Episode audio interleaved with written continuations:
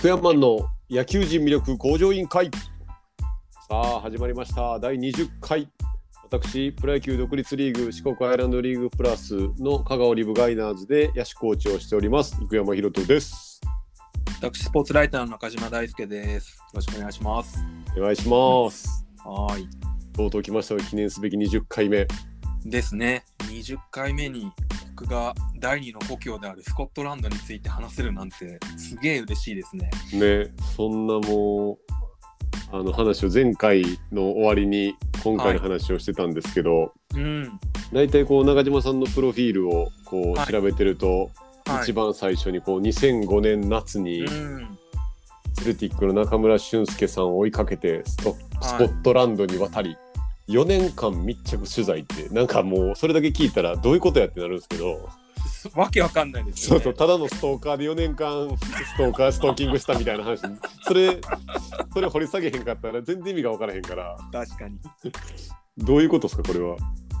まあえっ、とさい行く前はですねえっ、とこの間ピアっていう会社で仕事をもらい出したって話をしていて、はい、で行く前はちょうど「ウィークリーペア」っていう雑誌のスポーツステージを作るところにいて、はい。3ヶ月ぐらいいたんですねそこで。でその時に、えっと最初にあの前回言った、えっと雑誌のスタッフとして応募したっていうのが、スポーツライターの金子達人さんが責任編集という形うでーん作っている雑誌で。はいで金子さんが、えー、と金子塾というスポーツライター養成講座をされていてはいはいではい。僕はそこでなんか習ったりはしてないんですけど結うん。局メンバーたちと一緒に作業をするようになって、うんうん。でそこのつながりで、えー、とサッカーのヨーロッパの通信員を金子塾から送るっていうことが始まってでうんうん。スポニッチの通信ですね。はい。でそこで僕が3人目で「お前次行かないか」ってスポニチの方に声をかけられてうーん。でで僕からしたらもうチャンスだったので行きます。何歳の時ですかそれえっ、と 23? ああ違うー行ったのが25だ25歳です。はあはあはあでも一番こうバリバリ働けるというか体力ありありの時ですもんね体力あっても夢しかないからもそうですよね取れるものは何もないと。でしょうねで通信員って普通こう現地で採用してはいなんでまあ外国なんで当然こう言葉が喋れないと仕事にならないと基本的には思うのではい現地で採用されるんですけどその当時のスポニチのまあ上にいらっしゃった方がまあ言葉なんて現地に行ってしまえばなんとかなると。うーん。で逆にそのサッカーに対するこう意欲とか知識があるやつを送って、後から言葉を身につけさせた方が、まあいい通信になるんじゃないかってことでほ作られ出したんで。うでなん、かははい、僕は別に何語も全くできない。まあこの間ポルトガル語問題話しましたけど 英語に関しても英語圏は行ったことなくてでどうも当時小野伸二選手が、いはいはいはい。えー、と当時フェイエノールとオランダのクラブにいてうん。スペインに移籍そうだって噂があったんですね。うんうんうん。で僕リーガ・エスパニョーラは大好きでスペインに行きたいし、うん。で取材対象としてもめちゃくちゃ興味深いので、はい。まあもうほんとすぐ行きますと。2つ返事ぐらいで確か返事をして。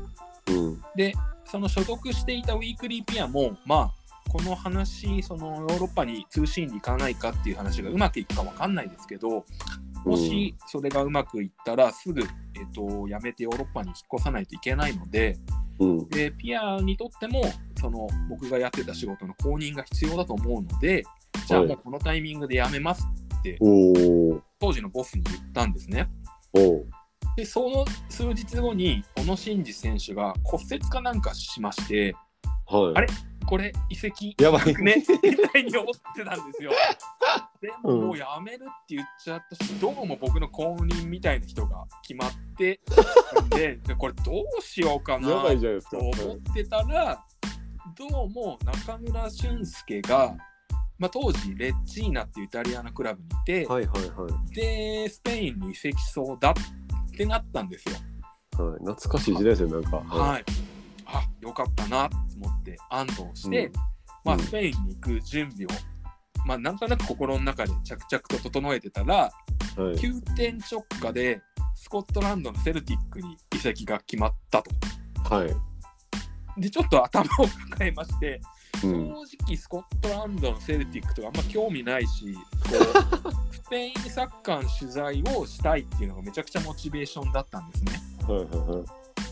だけどまあ一個そのセルティックのいいところでこうチャンピオンズリーグっていうヨーロッパナンバーワンを決める最高峰の戦いにセルティックが常連として出ていたので、はいはいあはい。これを取材できるのはいいんじゃねえかと思ったらその翌日かなんかにセルティックがその予選で負けてしまいましてうん そのモチベーションも削られさてどうするかとなったんですがうんまあ残された選択肢は1個だったんではいい 行きました。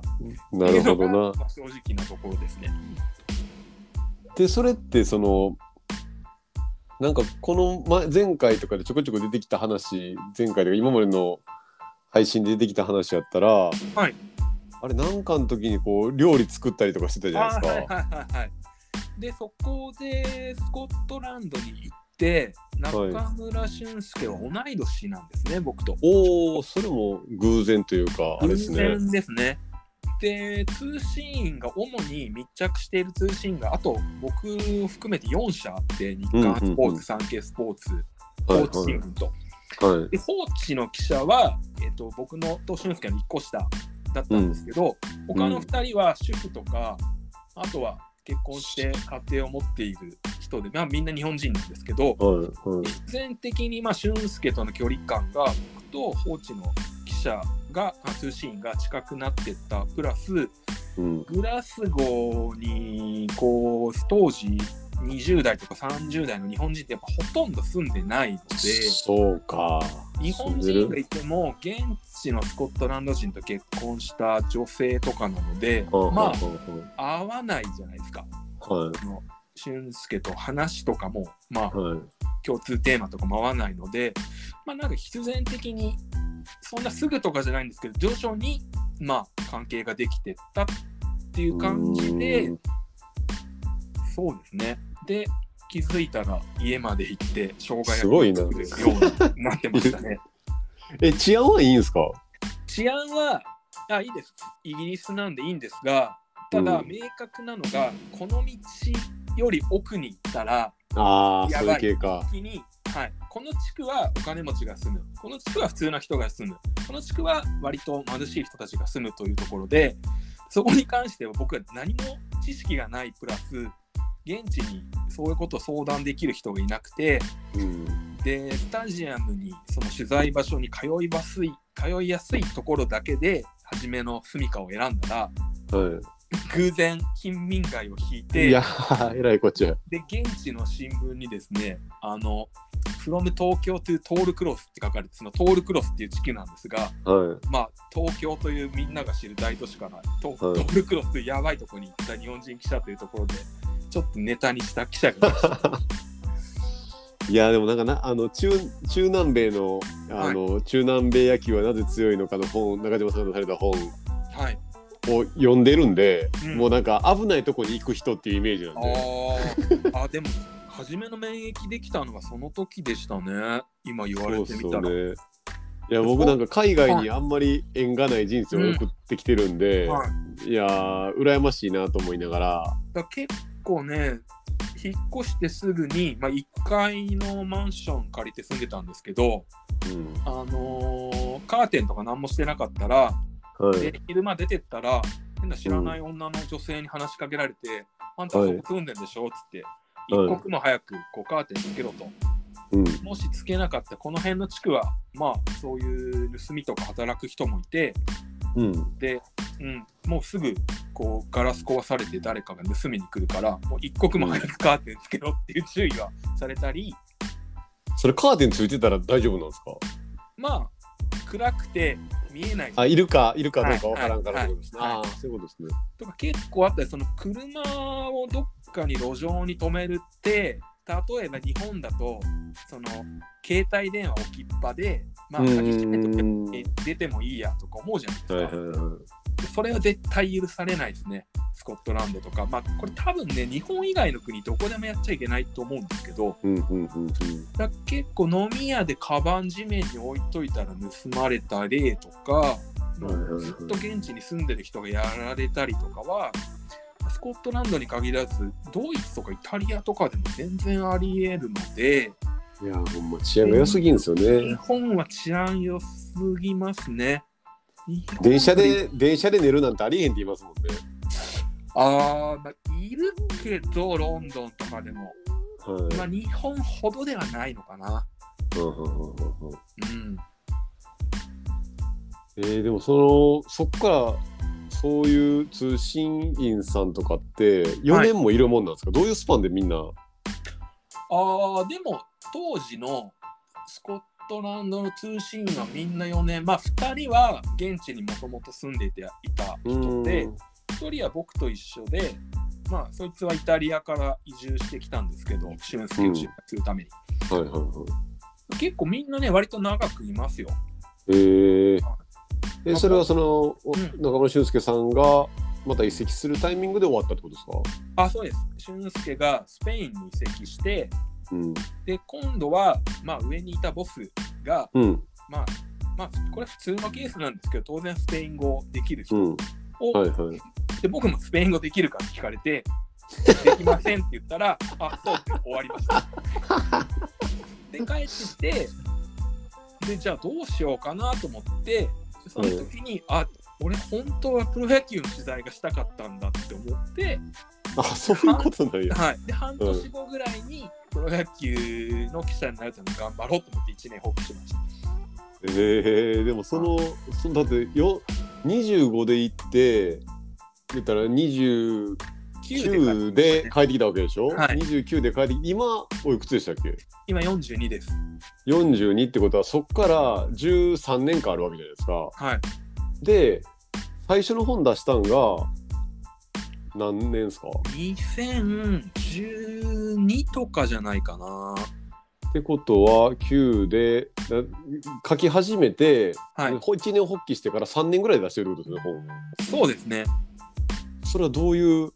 あ、それに関しては、えっ、と、今も続いてるんですけど、日経産業新聞というところで、スはいポーツ監督の、まあ、マネージメント術について書く、まあ、3ヶ月に1回ぐらい連載が回ってくる仕事をいただいて、そこで結構ネタが溜まって、うん。でスポ僕1個スポーツライターをやる目標が本を出すことだったんですよ。いや絶対そうですよねそんな、はい、なので、本を出したいなと思っててこれでできないかなと思ってうん。で双葉社に、まあ、企画が通ってはいっていうのでだからそこに関してはなんか本を出したいっていうのがもう目的としてあったので、まあ、今本を出す過程とはだいぶ違いますね。何でもいいから本を出したかったっていうのが正直なところです。いやなんかそのやっぱりその出版事情というか私もそういうライターさんとかとのちょこちょこつながりがある中で、やっぱ昔に比べてその本っていうのが出しづらくなってるって話をよく聞くんですけどやっぱそうなんですか？ああまあ出しづらい出せるとは思うんですけど昔よりは売れなくなってきてるのは間違いないかな。売れなく売れないからある程度売れるものじゃないと出せないって話を聞きますよね。そうですね。ネタとしてとりあえず出してみようでは出せない時代になってきたってことを聞くことがちょこちょこありますね。うーんそうなってはいるものの玉石混交でもまある確かに。うーんだ今になったらどうすれば通るかなっていうのはすげえ考えますね。なるほどうな。いやこれあの中島さんのキャリアを掘り下げていってる中ではい。どうどうねこっからもうちょっとこの実際のその著書をうん掘り下げていこうかどうか迷ってるんですけど、どうしましょう？あ全然全然何でもね4冊の何のそうそう本でもいいですけど、こ僕れ面白いですかね。一応今ね今回ももう15分近く話すんで次回はい。どれか何まあそれこそそのね、この前も話したみたいにあの野球消滅とプロ野球 FA 宣言の闇はこうなんか話の方向的に明るくはならないんで、あれも明るくないですけど、はい、出して野球消滅はね、めちゃくちゃ取材しましたね。ああそうっすよね。これ内容だって数字とかがまた結構出てきますもんねバンバン。もうほんと数ヶ月間、記事もほぼ書かずに取材ばっかしまくってて、はい、ただこのおかげでめちゃくちゃ知り合いが増えたんで、いや絶対これはそうでしょうね。ただもう最初はもう闇でどうしたらいいか分かんなくて、うん。うん、っていうまあなんとなくこう野球人口がめちゃくちゃ減ってるっていうのを当時ニュースピックスの編集長だった人に話したら、それいいですね中島さん取材しましょうよって言われてから1年ぐらい寝かせてたんですよ。へっていえうのも何から手つけていいのか分かんないんで。ありすぎて。はい。で、そしたら編集長に、あれ、どうなってますか？って聞かれて、そろそろやりますってなって、じゃあ、ってて、とりあえずもう地元から回ろうと思って、ほんとチャリ乗って、いろんな少年野球チーム回ってったら、だんだん開けてったって感じですね。なるほどな。じゃあちょっと、はいあのー次回の収録までにはい。こうあもう著書が冊4冊あるんではい。その中島さんがこう取材された中でこう特に印象に残ってるあのーエピソードああ、はい。トップ3ぐらいな感じでどうですか？その本本をまたいで全然、はいはい、この本でも書いたこれみたいな。はい。っていうのがなんかねこれきもうほんまに全部いろんなとこ掘り下げていきたいんですけどきりないレベルにいっぱい。あるんではい特にそのライターとして書く側としてはい。印象に残ったトップ3でいきましょわかりました。う。はいはい。じゃあ今回はこれぐらいではい。また次回はい。楽しみにしていてください。はい。ありがとうございました。はーい失礼します。はい、失礼します。